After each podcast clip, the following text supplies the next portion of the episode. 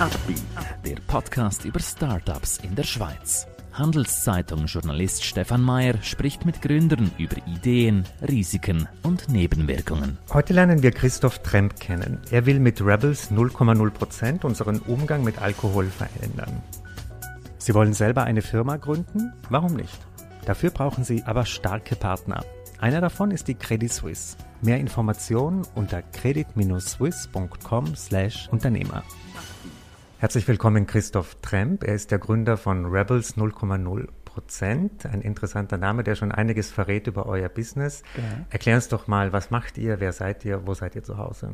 Zuerst mal danke für die Einladung. Wir sind ein junges Startup in Zürich, haben wir gegründet und dann eigentlich äh, alkoholfreie Spirituosen anbieten. Für, für einen Moment, wo man, wo man keinen Alkohol trinken will oder kann, aber trotzdem nicht verzichten und trotzdem etwas Cooles hat zum, zum Anstoßen und etwas Komplexes zum Trinken. Äh, ihr habt auf der Website äh, einige Getränke. Es gibt ja diese Imitationen so eher von Soft-Alkoholgetränken. Ihr habt ja auch ein bisschen härtere Sachen, die ihr imitiert. Was sind die? Ja, wir wollten eine Auswahl bieten, wo die, die gängigsten Spirituosen und, und, und Drinks abdeckt oder, oder Spirituosen, die man Trink daraus macht, abdeckt. Und Gin ist sicher einer der grössten und, und immer noch sehr trendigsten Spirituosen. Rum werden wir in Kürze lancieren und ein Aperitif Alternativen Eben, ebenfalls. Und mit denen tun wir dann nachher einen Drink zusammen mixen. Also wir tun dem Gin zum Beispiel das Tonic dazu mixen oder also das Ginger, Bier und nicht so wirklich äh, inspiriert von den Klassikern eigentlich einen coolen Drink, einfach ohne Alkohol. Warum war es dir denn wichtig, so ein Startup zu gründen? Also etwas, wo man versucht, irgendwie Alkohol zu ersetzen? Also grundsätzlich komme ich vom, vom Konsumgüterbereich und mir macht Spaß, Produkte äh, auf den Markt zu bringen und, und, und eine Marke zu entwickeln. Äh, ich habe aber auch wollen, äh, ein, ein Unternehmen gründen, wo man eigentlich etwas, doch etwas Gutes macht, schlussendlich. Nicht etwas Böses für die Welt, sondern eher etwas Gutes. Und, und da bin ich auf das gestoßen, was mit dem Gesundheitsaspekt zu tun hat, wo vielleicht auch mal eine Möglichkeit bietet, eben keinen Alkohol zu trinken und so. Sich selber und vielleicht auch der Gesellschaft etwas Gutes Ja. Bist du kompletter Alkoholabstinenzler oder trinkst du manchmal doch Nein, gar nicht. Ich bin, ich, es geht uns auch wirklich nicht darum, irgendwie äh, Abstinenz zu propagieren oder, oder sogar zu missionieren. Es ist eine freie Wahl, die wir, die wir wollen, äh, da geben, schlussendlich. Wenn wir Alkohol trinken, dann sollen wir Alkohol trinken. Wenn wir mal keinen Alkohol trinken, dann haben wir jetzt eine Alternative. Mhm. So ist es auch bei mir. Mhm. Du hast im Vorgespräch kurz gesagt, du warst in einem Startup-Programm, hast dort mhm. äh, Netzwerke geknüpft, vielleicht auch die Firmenidee entwickelt. Äh, war das so, dass dir dort die Idee kam oder wie ist die Idee entstanden? Die Idee ist schon ein bisschen vorgekommen. Ich habe, ich habe meine Corporate-Marketing-Karriere nagegehängt und bin auf einen Jakobsweg gegangen schlussendlich und habe dort schon das erste Mal von dieser Idee im Kopf äh, und, und auch mit Gesprächen mit anderen gehört. Bin dann nachher zurückgegangen und habe die entwickelt und hat da mehrere Ideen gehabt, das ist die, die am meisten hängen geblieben ist und auch die am meisten Resonanz erzeugt hat. Wenn man mit Leuten redet, äh, das war etwa vor einem Jahr, eineinhalb Jahren, gewesen, hat sehr polarisiert. Ein paar denken, ja, wow, Gracie hat die super Idee, kann mir gerade vorstellen, ich oder meine Frau oder wer auch immer. Paar denken, hey, was ist denn der Punkt von dem? Oder? Alkohol ohne Alkohol sozusagen, mhm. das macht gar keinen Sinn. Aber genau das hat mich äh, motiviert, das Polarisierende schlussendlich, wo wir auch mit unserem Markennamen Rebels 0,0% mhm. spielen. Das Starterprogramm ist nachher dazugekommen, um das Ganze vorwärts zu bringen, weitere Feedback einzuholen, die ganze Struktur aufzubauen, die Firma zu gründen mhm. und, und, so weiter. Wie ist jetzt das Feedback von euren Kunden, Kundinnen? Kannst du uns da vielleicht ein paar Zahlen oder Kundenreaktionen nennen? Wie, wie sind die Reaktionen? Ja, wir sind sehr, das erste Mal, wo wir ja wirklich Kundenkontakt hatten, ist unserer Crowdfunding-Kampagne. Das war äh, Ende Jahr, gewesen, wo wir, wo wir äh, unsere, unser Produkt vorverkauft haben. Und das ist, das ist, wir haben dort 20'000 äh, vorfinanzieren für unsere erste Produktion und haben das schon in elf Stunden erreicht. Das ist sehr äh, überwältigende Resonanz und haben gegen Ende sogar dreimal so viel können reinholen Das war eine Bestätigung für, für die Idee, für, für das Produkt. Und wir haben jetzt vor einem Monat lanciert und haben äh, super angefangen. Also online gerade am ersten Tag das Mon nicht das Monatsziel, sondern das Wochenziel erreicht okay. und, mhm. und das Monatsziel übertroffen. Und wir haben auch mit dem Distributor jetzt zusammen arbeiten, wo die Fachhandel und die ersten Gastronomiebetriebe, die Terrassen haben, äh, auch dort zu verkaufen. Gute Resonanz, ja.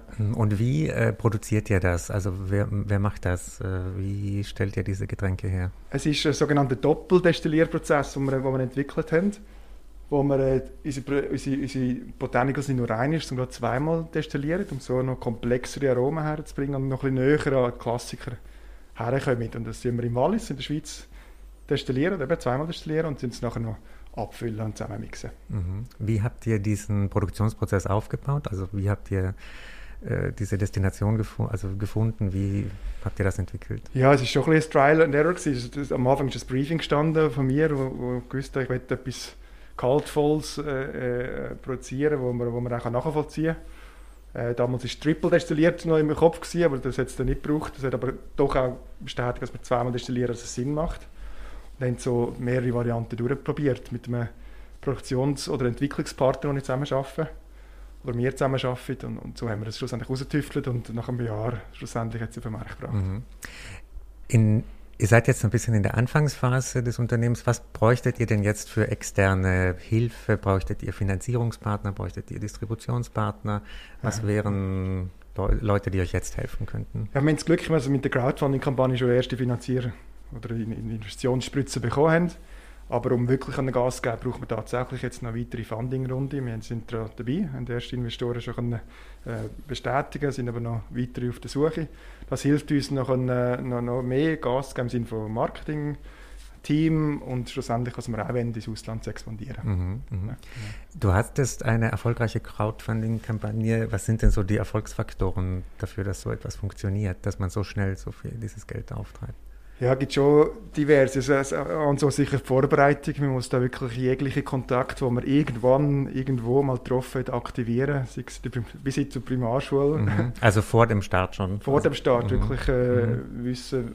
Die Leute wollen schon mal im Vorfeld davor wissen. Idealerweise möglichst bereit sein, am Anfang schon dabei zu sein. Also das ist mhm. die sogenannte Magic, die die, die, die Crowdfunding-Kampagne Anbieter auch propagieren, ist, basiert erst, wenn man sich das eigene Netzwerk anzapft, die dann wieder ihr Netzwerk anzapft und dann geht es raus zu Leuten, die man vielleicht nicht mehr kennt. Das mhm. ist, wie es tatsächlich genau so passiert. Mhm. Morgen um 7 Uhr sind Friends and Family äh, schon drin gewesen, nachher der wieder Bekannte, am zweiten Tag haben wir schon die Hälfte nicht mehr kennt. Mhm. So ist es eigentlich passiert. Und das ist zusammen mit, mit, mit äh, klarer Message, mit, mit einem äh, hoffentlich guten Video, wo, wo das Ganze gut erklärt und authentisch überkommt, und auch schlussendlich der Gegenwert. Wir können da nicht oft investieren. Es war wirklich bei uns jetzt ein Vorverkauf, gewesen, wir diese Produkte bekommen, die schön anpreisen und, und, und vielleicht noch ein bisschen anreichern mit bei uns damals mit einem Jigger, mit einem Messbecher und, und, und Tonics und so weiter. Mhm. Das hat geholfen. Mhm. Erklär uns doch jetzt noch ein bisschen was über dich. Wie war denn dein Weg bis hin zu diesem Startup? Was ja. hast du vorher gemacht? Warst du schon in Startups?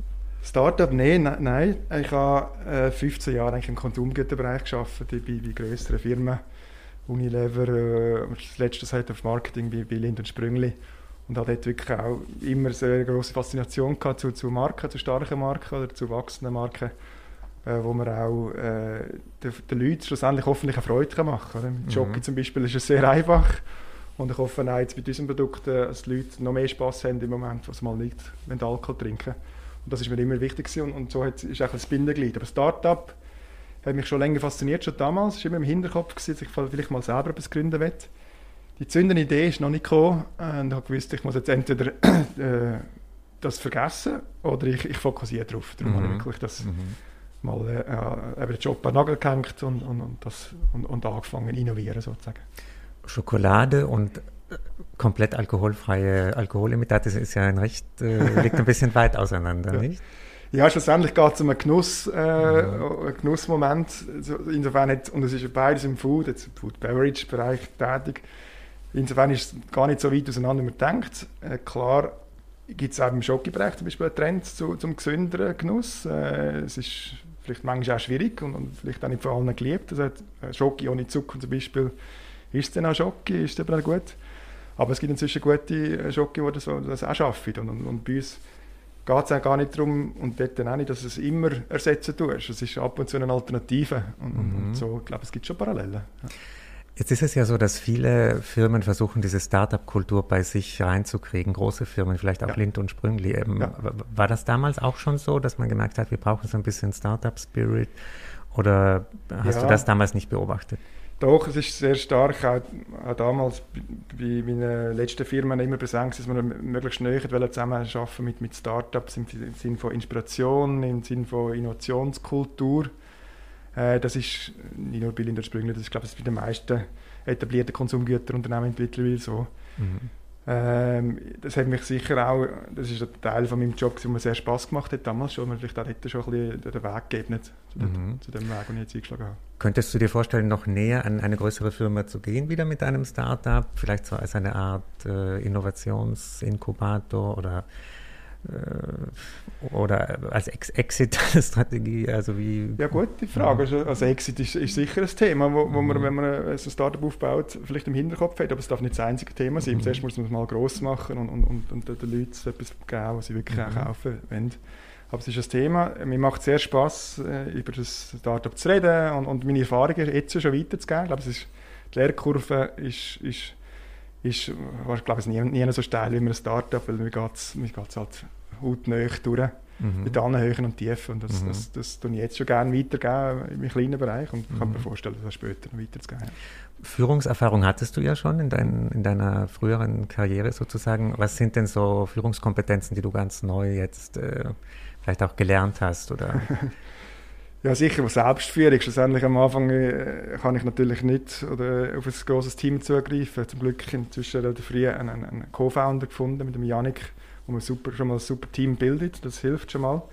Das ist eine gegenseitige Führung sozusagen, sehr äh, auf, auf gleicher Augenhöhe sowieso, das, wobei das sollte immer so sein.